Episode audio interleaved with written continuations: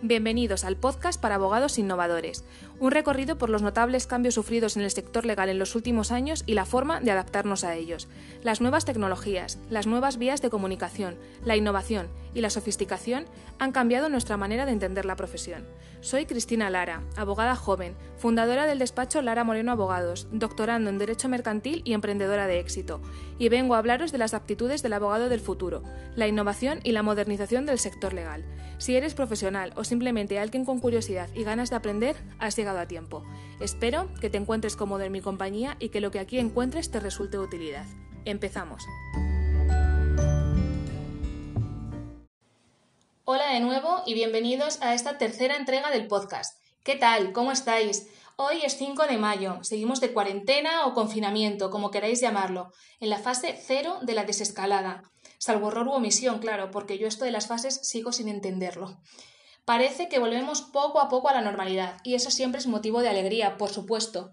Pero precaución y responsabilidad, chicos, no la vayamos a liar de nuevo.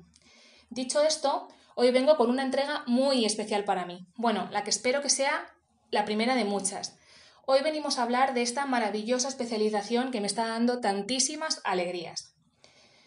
Como algunos de los que me oís ya sabéis, hace un par de meses hice un curso de alta especialización en Derecho de la Moda, por supuesto, no era mi primer contacto con este sector. Siempre he estado muy vinculada a él, siempre he seguido toda la actualidad, tanto desde el punto de vista de las tendencias en sí mismas como desde el punto de vista corporativo o legal. Muchas de las mayores operaciones mercantiles que se llevan a cabo en el mundo son precisamente del sector de la moda y el lujo.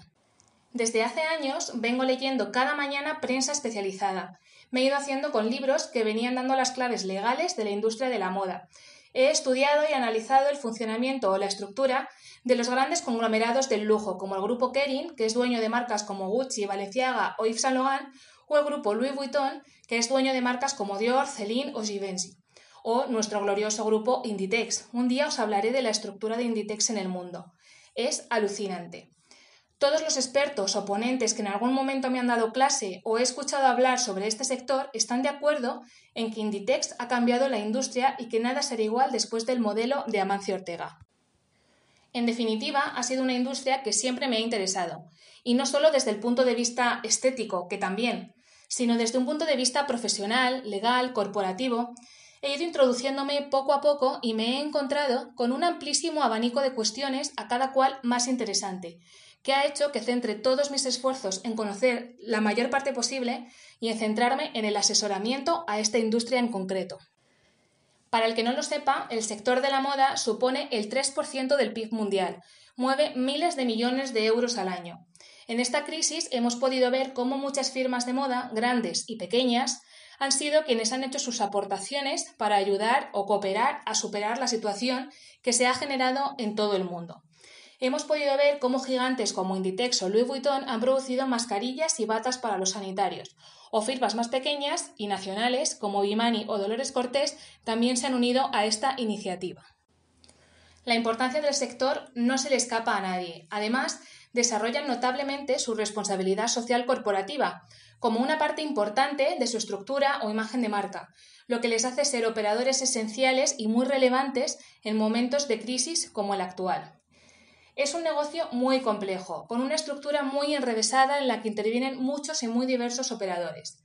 Para asesorar a empresas de este sector es muy importante ser un profesional integral y además tener una serie de aptitudes transversales, puesto que interactuamos con perfiles muy distintos, desde emprendedores que empiezan de cero, pasando por diseñadores, fotógrafos, maquilladores, trabajamos en retail, en cosmética, en calzado y es importante conocer todo, cómo funciona el diseño, la producción, la distribución, los distintos medios o canales de venta, etc.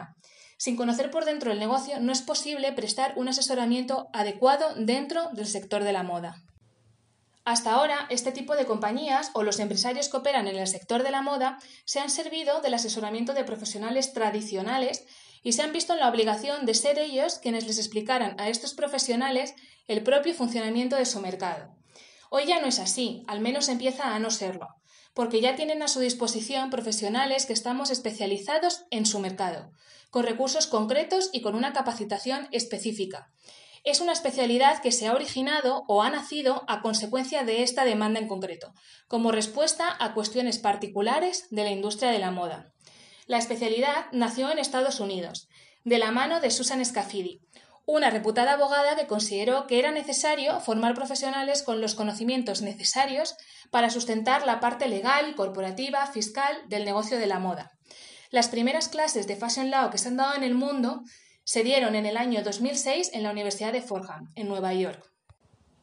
Lo que está ocurriendo hoy se equipara a lo ocurrido hace unos años en el sector del deporte.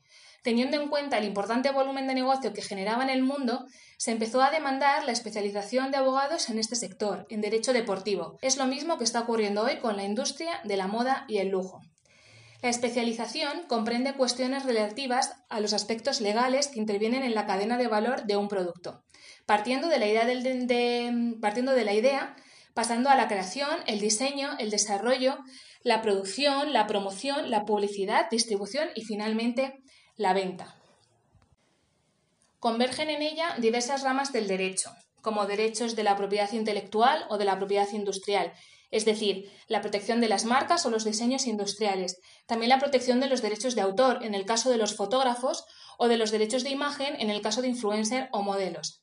En este ámbito llevamos a cabo tanto el registro de los propios signos distintivos o diseños como pleitos por infracción o nulidad de marca.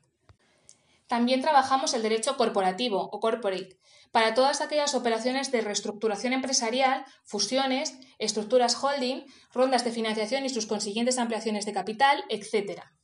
Debemos saber fiscal, puesto que debe tenerse en cuenta que es un mercado totalmente internacional. Es importante conocer cómo y dónde tributan cada una de nuestras acciones o nuestros productos. Entra en juego de manera muy importante el asunto de aduanas. También debemos manejar el, laboral, puesto que en la industria de la moda se gestionan grandes plantillas. Es muy importante el inmobiliario o real estate, puesto que las empresas del sector necesitan oficinas, almacenes, tiendas físicas y es importante asesorar en la celebración de todos esos contratos. Trabajamos la publicidad, derecho de la competencia, derecho de las nuevas tecnologías, por supuesto, que es hoy uno de los elementos fundamentales en la industria teniendo en cuenta el auge de las ventas online y los e-commerce.